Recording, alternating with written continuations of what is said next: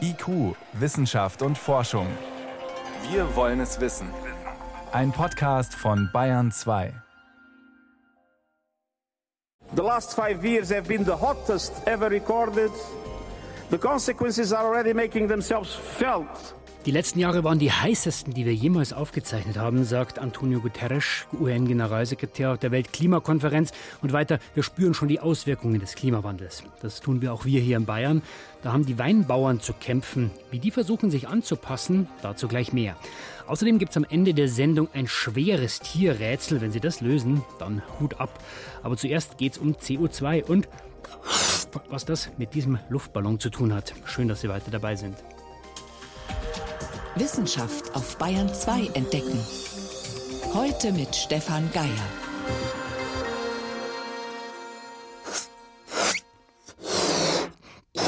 Puste ja gerade diesen Luftballon auf, also CO2 und andere Gase. Jetzt stellen Sie sich mal einen Luftballon vor, in dem alle CO2-Emissionen der Welt eines ganzen Jahres landen. Industrie, Landwirtschaft, Autos, Heizungen und so weiter. Das ist natürlich ein Riesending, ja, um die 40 Gigatonnen CO2. Und jedes Jahr kommt ein noch größerer Ballon dazu. Wir stoßen immer mehr CO2 aus als im Vorjahr. Fürs Klima, fürs Klima ist das Gift. Jetzt meldet das Global Carbon Project, ein weltweiter Verbund von Forschern, 2019 wird dieser Anstieg zurückgehen. Also Vorsicht, der Anstieg geht zurück. Ja. Die Welt hat wieder mehr CO2 ausgestoßen als letztes Jahr. Also unser Ballon ist wieder größer geworden, aber eben nur ein wenig größer. Könnte es also sein, dass wir bald mal weniger ausstoßen als im Jahr zuvor, dass dieser Ballon also kleiner wird? Das konnte ich vor der Sendung Professor Julia Ponkratz fragen von der Ludwig-Maximilians-Universität in München. Die arbeitet mit am Global Carbon Project, also die hat mitgerechnet. Erste Frage: Weniger, mehr CO2 als letztes Jahr in die Atmosphäre. Ist das jetzt schon eine Trendwende? Es ist richtig, dass wir langsamer laufen, aber immer noch in die falsche Richtung. Ob das eine Trendwende ist, wir hoffen das natürlich. Es gibt auch einige Hinweise darauf, dass wir wirklich strukturelle Änderungen haben, wenn wir beispielsweise sehen, dass besonders die Verbrennung von Kohle abgenommen hat. Gleichzeitig sind einzelne Jahre aber auch sehr witterungsabhängig. Beispielsweise ist das Wachstum in Indien dieses Jahr sehr viel langsamer gewesen, unter anderem auch deswegen, weil es einen starken Monsun gab, der einfach Kohleminen überflutet hat und Wasserkraft erzeugt hat. Ähnlich in den USA ist der Rückgang in den Emissionen so stark ausgefallen, weil 2018 einfach ein sehr kaltes Jahr, wo viel geheizt wurde. Das heißt, diese Witterung spielt auch immer noch mit rein und da muss man mehrere Jahre betrachten, um wirklich von einem Trend sprechen zu können. Woran liegt es denn? Sie haben ein paar Beispiele schon genannt. Wer trägt denn an welcher Stelle weniger bei? Der Hauptfaktor ist der Rückgang der Kohle, der Emissionen daraus. Gleichzeitig sieht man aber auch, dass weltweit der Bedarf nach Gas stieg und das mhm. dann eben teilweise wettgemacht hat. Aber Erdgas stößt ja weniger CO2 aus als Kohle. Ist ja eigentlich auch eine positive Richtung. Aus Erdgas kommen etwa 40 Prozent weniger CO2-Emissionen pro Energieeinheit, die man erzeugt, als bei Kohle. Trotzdem ist Gas natürlich keine kohlenstoffarme Technologie. Und das sieht man dann auch ganz deutlich, wenn wir uns jetzt eben auf Gas verlassen und die Infrastruktur dafür bauen, wird das uns auch noch Jahrzehnte nachhängen. Und letztlich brauchen wir nicht weniger Emissionen, sondern wirklich null Emissionen, wenn wir das 1,5 Grad Ziel erreichen, beispielsweise bis Mitte des Jahrhunderts. Sie haben witterungsbedingte Gründe auch angeführt, relativ viele. Das sind ja alles Gründe, die mit dem absichtlichen Klimaschutz eigentlich überhaupt nichts zu tun haben. Es gibt aber auch in einigen Regionen Anzeichen, dass Klimapolitik greift. Gerade wenn wir uns Europa anschauen. Dort ist der CO2-Preis im Zertifikathandel deutlich gestiegen. Und das war sicherlich auch mit ausschlaggebend, dass die Emissionen gerade aus Kohle zurückgingen. Jetzt stoßen wir, die Menschen, die Industrie, Landwirtschaft, Verkehr, wir stoßen CO2 aus. Die Wälder, die Ozeane zum Beispiel, die nehmen ja CO2 auf. Sind die schon satt? Sind die voll, diese Senken? Die Variabilität von Jahr zu Jahr auf der Seite, besonders der Senke, auf der Landvegetation ist sehr groß. Derzeit sehen wir aber noch nicht sicher, dass sich diese Senke sättigt. Man muss sich aber wirklich gewahr sein, welche enorme Dienstleistung uns Land und Ozean da liefern. 55 Prozent unserer Emissionen werden direkt wieder aufgenommen. Hätten wir Land und Ozean nicht, wäre eben der Klimawandel doppelt so stark, wie wir ihn jetzt haben.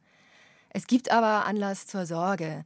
Wenn wir beispielsweise dieses Jahr betrachten, wir hatten die großen arktischen Feuer, auch im Amazonas haben natürliche Wälder gebrannt und das kann durchaus die Senkenkapazität verringern. Und wir wissen unter dem Klimawandel ja auch, dass Extremwetterereignisse zunehmen. Feuer, Dürren, Insektenausbrüche dazukommen können. Das heißt, es ist nicht gesichert, dass diese Senken ihren enormen Dienst auch in der Zukunft so leisten werden.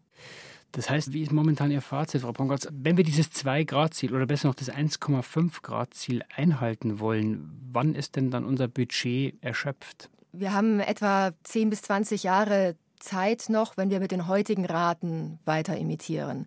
Das wäre das Budget für das 1,5-Grad-Ziel, 20 bis 30 Jahre fürs 2-Grad-Ziel. Die Frage ist, was dann? Dann müssten wir im nächsten Jahr die Emissionen auf Null fahren.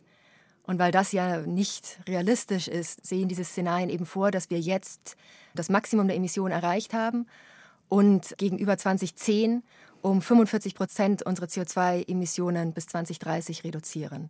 Das wäre kompatibel mit dem 1,5 Grad Ziel. Also der Anstieg an CO2 2019 in die Atmosphäre geht zwar zurück, aber es ist immer noch viel zu viel. Das waren Einschätzungen, was diese Zahlen wirklich bedeuten von Julia Pongratz. Sie ist Professorin an der Ludwig-Maximilians-Universität in München. Ich danke Ihnen für den Besuch im Bayern 2 Studio. Ich danke Ihnen. Also solange die CO2-Emissionen eben nicht dramatisch sinken, haben wir keine Chance, den Klimawandel aufzuhalten. Und selbst wenn wir diesen Trend stoppen, wir müssen uns anpassen. Bleibt uns nichts anderes übrig. Beispiel Wein. Die Reben, die sind ja von extrem trockenen und heißen Sommern ziemlich gestresst. Die kriegen dann auch so eine Art Sonnenbrand. Die Trauben reifen zu früh und die Ernte fällt schlecht aus. Bayerische Wissenschaftler wollen jetzt herausfinden, wie müssen sich die Weinbauern anpassen. Weinbau und Trockenheit. Dass sich das nicht gut verträgt, ist kein Geheimnis. Die Frage, der man in der Bayerischen Landesanstalt für Weinbau und Gartenbau nachgeht, ist eher, leiden verschiedene Varianten von Rebstöcken unterschiedlich stark unter Wassermangel? Im Versuchsweinberg in Veitshöchheim vergleicht Daniel Hessdörfer dafür normale Rebstöcke mit solchen, bei denen er die Laubwand gekürzt, also einen Teil der Blätter entfernt hat. Solche Pflanzen brauchen dann weniger Wasser. Ein mobiles Photosynthesemessgerät, das Hessdörfer an die Blätter anlegt, soll ihm nun Anhaltspunkte geben, wie die Rebstöcke mit wenig Wasser umgehen. Ein guter Wert wäre ca. so 15 Millimol pro Fläche und Zeiteinheit. Aber nachdem die Reben jetzt schon gut gestresst sind, ist der Wert natürlich deutlich tiefer. Wir sind jetzt gerade eben bei 8.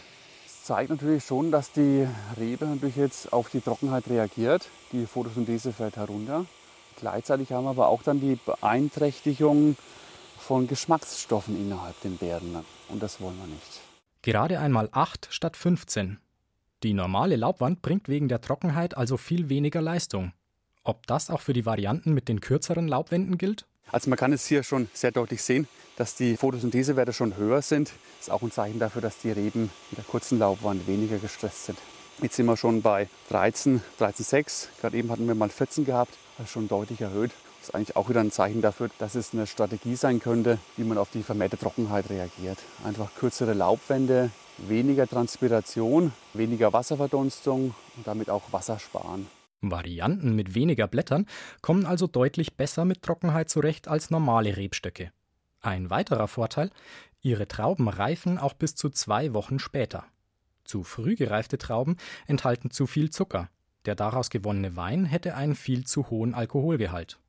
Ein Erfolg, der für Daniel Hessdörfer nicht sofort absehbar war. Das war eine theoretische Überlegung. Und wir sind natürlich schon froh, dass wir es jetzt auch in der Praxis nachweisen können. Ja, also das macht mich jetzt schon ein bisschen stolz.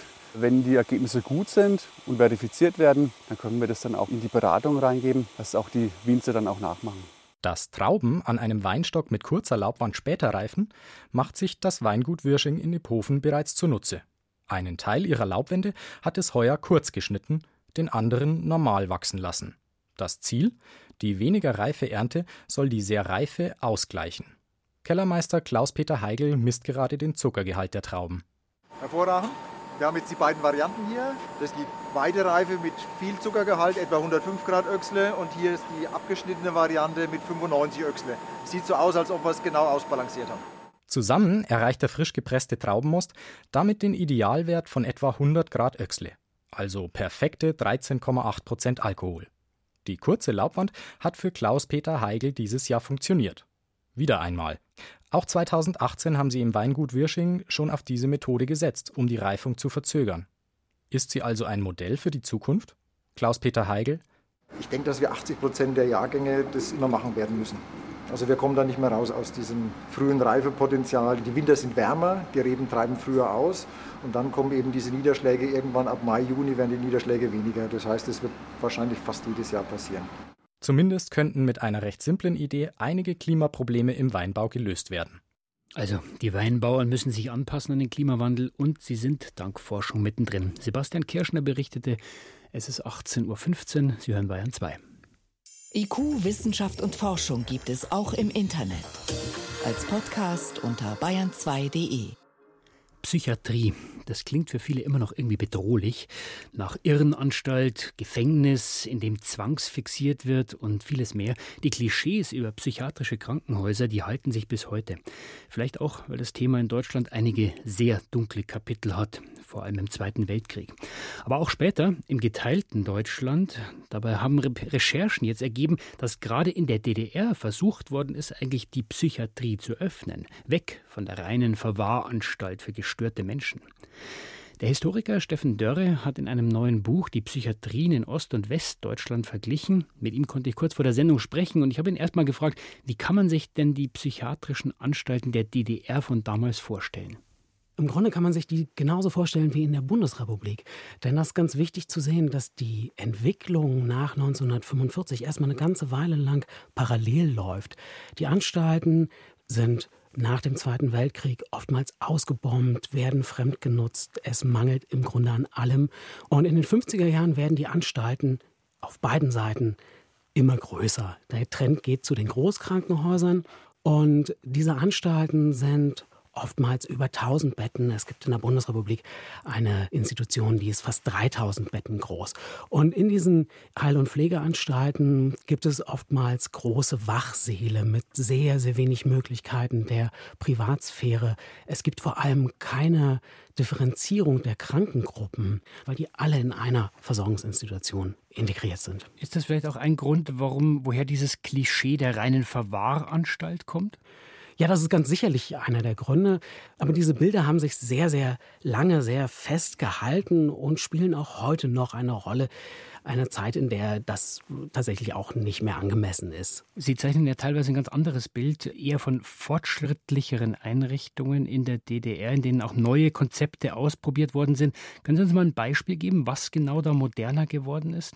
Also eine der zentralen Reforminitiativen der DDR sind die Rodewischer Thesen von 1963. Was ist das? Versorgungsangebote sollen differenziert werden. Man will eben nicht mehr nur Sicherung und Verwahrung, sondern stattdessen Fürsorge und intensive therapeutische Betreuung. Man will Zwangsmaßnahmen beschränken. Und im Grunde geht es darum, diese geschlossenen, oftmals abgelegenen Großanstalten in kleine, offenere Einheiten umzuwandeln und damit eben auch den psychisch Kranken zu ermöglichen, nicht durch eine Einweisung aus den gesamten sozialen Kontexten herausgerissen zu werden, sondern in den sozialen Kontexten auch bleiben zu können, weil das aufgrund der Entfernung schlichter möglich ist. Was kann man denn aus der Geschichte dieser Psychiatrien, ob nun DDR oder damals Westdeutschland, über heute lernen? Was ist denn geblieben von diesen Ansätzen? Das ist insofern sehr spannend, dass viele der Themen, die wir heute wieder diskutieren in der Psychiatrie, ob es um Zwangsmaßnahmen geht, ob es um eine bessere Abstimmung auf die Bedürfnisse der psychisch Kranken geht, diese Themen sind ja uns geblieben. Bis die, heute, werden, die sind uns bis heute geblieben. Die werden natürlich aufgrund einer ganz anderen realen Situation geführt. Aber Verbesserungspotenziale gibt es dort weiterhin. Und deswegen sind bestimmte Themen geblieben. Und ich finde es sehr, sehr interessant, in der Geschichte sozusagen nachzuschauen, wie man mit diesen Problemen umging, wie man Reformen durchsetzen konnte oder eben scheiterte dann auch zu wissen, was man machen möchte, aber es scheitert, das zu implementieren. Und ich glaube, da kann Geschichte auch helfen, ich sage immer, bessere Fehler zu machen. Ja, man kann keine einfachen Lehren aus der Geschichte ziehen, aber man kann bestimmte Dinge, vielleicht die schon viermal nicht funktioniert haben, dann nicht noch ein fünftes Mal machen. Auf der anderen Seite könnte man sagen, wenn wir die Probleme heute immer noch haben, dann haben wir nichts gelernt aus der Vergangenheit. Nein, das kann man nicht so sagen. Also da würde Ihnen jeder Psychiater auch zu Recht widersprechen. Einer der zentralen Punkte in den 1960er Jahren ist, die Versorgungsinstitutionen nicht mehr sozusagen aus der Institution herauszudenken, sondern von den Bedürfnissen der psychisch Kranken. Das passiert, wie gesagt, dann erst in den 70ern und es dauert dann auch noch lange, bis das flächendeckend passiert. Und in der DDR passiert es eben auch nicht. Da gibt es nur so kleine Inseln der Reform. In der Bundesrepublik wird es dann zu einem flächendeckenden Programm. Wir haben also sehr, sehr viel erreicht.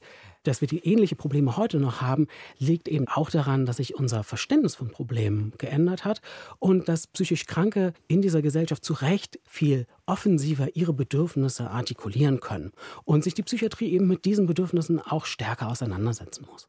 Die Psychiatrien in der DDR und in Westdeutschland. Ein neues Buch zeichnet ein viel offeneres und moderneres Bild als das Klischee. Das Buch mit dem Titel Zwischen NS-Euthanasie und Reformaufbruch erscheint im Frühjahr 2020. Vielen Dank für diese Einblicke an den Autor, den Historiker Steffen Dörre. Sehr gerne, vielen Dank. Bayern 2. Wissenschaft schnell erzählt. Dafür ist Veronika Bräse ins Studio gekommen. Los geht's mit chinesischen Zwillingsmädchen. Die sind vor einem Jahr zur Welt gekommen. Das sind die sogenannten Genbabys. Ein chinesischer Forscher hatte behauptet, mit Hilfe der Genschere CRISPR-Cas9 das Erbgut der Mädchen so verändert zu haben, dass sie sich nicht mit HIV anstecken können. Das hat er vorher gemacht, also bevor sie geboren wurden. Ja, bei der künstlichen Befruchtung hat er das gemacht. Und so hat er es auf YouTube erklärt. Das war spektakulär, das hm. ging um die Welt, aber es war auch ziemlich undurchsichtig. Eine Fachzeitschrift wie Nature wollte das zumindest nicht veröffentlichen. Mhm. Jetzt haben vier renommierte Wissenschaftler Manuskripte des chinesischen Forschers durchgesehen, die gestern in einem Journal abgedruckt wurden. Und die Experten kommen zu dem Schluss, dass der Eingriff mit der Genschere alle möglichen Folgen haben kann, aber ob er vor HIV schützt, das hat der Chinese leider nicht belegt. Er selbst spricht zwar von einem medizinischen Durchbruch, er bleibt aber die Beweise schuldig und er ist auch seit einem Jahr aus der Öffentlichkeit verschwunden. Keiner okay. weiß, wo er ist. Und auch von den Mädchen weiß keiner, wie es ihnen geht, also was der Eingriff vielleicht angerichtet hat. Manche Kritiker bezweifeln sogar, ob es die Zwillinge überhaupt gibt. Also im Endeffekt muss man sagen, eine wissenschaftliche Luftnummer. Eine echte Luftnummer. Die Experten, die sonst zurückhaltend sind, verurteilen den chinesischen Mediziner aufs Schärfste aufs Schärfste. Sie sprechen von einer absichtlichen Lüge von Anfang bis Ende. Mhm. Jetzt zu einem neuen Rekord im Weltall, das schwerste schwarze Loch, das je entdeckt wurde. Ah, und wie viel bringt das Loch auf die Waage? Viel, also 40 Milliarden Mal so viel wie unsere Sonne. Milliarden. Ja. Milliarden Mal. Das haben Münchner Physiker herausgefunden, obwohl es nicht ganz einfach ist. Die Galaxie mit diesem schweren schwarzen Loch ist richtig weit weg, 700 Millionen Lichtjahre. Hm. Es, ist, es befindet sich in der Mitte der Galaxie namens Abel 85. Aber trotz der Entfernung lässt sich am Wendelstein-Observatorium ein bisschen was erkennen und messen und dann im Computer simulieren. Wahrscheinlich sind da mehrere Galaxien irgendwann zusammengestoßen und miteinander verschmolzen. Das läuft da so ab, dass wenn zwei schwarze Löcher zusammenkommen, dann bilden sie erstmal ein Paar und am Ende verschmelzen sie dann. Und so ist, wird das schwarze Loch schwerer und schwerer. Und in dem Fall 10.000 Mal so schwer wie das schwarze Loch in unserer Milchstraße. Ganz schön heftig, ja. Ja, zum Schluss zur irdischen Frage: Wo lassen die meisten Menschen auf der Welt Schönheitsoperationen machen? Ich würde sagen, Brasilien? Ja, aber noch mehr sind es in den USA. Vor allem amerikanische Frauen und dann kommen die Mexikanerinnen. Deutschland belegt immerhin Platz 4 weltweit. Fast 400.000 Schönheits-OPs im vorigen Jahr. Was ist da der Trend? Die beliebteste OP ist die Brustvergrößerung mit Implantaten. Aber auch Männer lassen was an der Brust machen, wenn sich da zu viel Fett ansammelt. Mhm. Die gehen dann zur Brustverkleinerung. Die beliebteste Maßnahme ohne Operation ist Botox-Spritzen. Das ist bei beiden Geschlechtern der Spitzenreiter. Also Lippen größer, Falten weg. So das kam bei einer globalen Umfrage unter 35.000 plastischen Chirurgen raus. Die freuen sich natürlich, dass es 2018 fast 10 Prozent mehr Fettabsaugungen beispielsweise gab als im Jahr zuvor. Da klingelt die Kasse, auch weil es generell jedes Jahr mehr kosmetische Behandlungen gibt. Die Schönheitsdoktoren, die warnen übrigens davor, vor dem Botox-Spritzen, dass es da zu Komplikationen kommt. Also wenn man das überhaupt machen muss, dann sollte man nur ausgebildete Ärzte ranlassen, sonst kann das auch böse ausgehen. Ja, Botox gegen Falten. Also wenn ich dich anschaue, du hast eine, ich habe drei oder vier. Wir sehen trotzdem blendend aus. Muss nicht sein. Vielen Dank, Vero, für die Kurzmeldungen.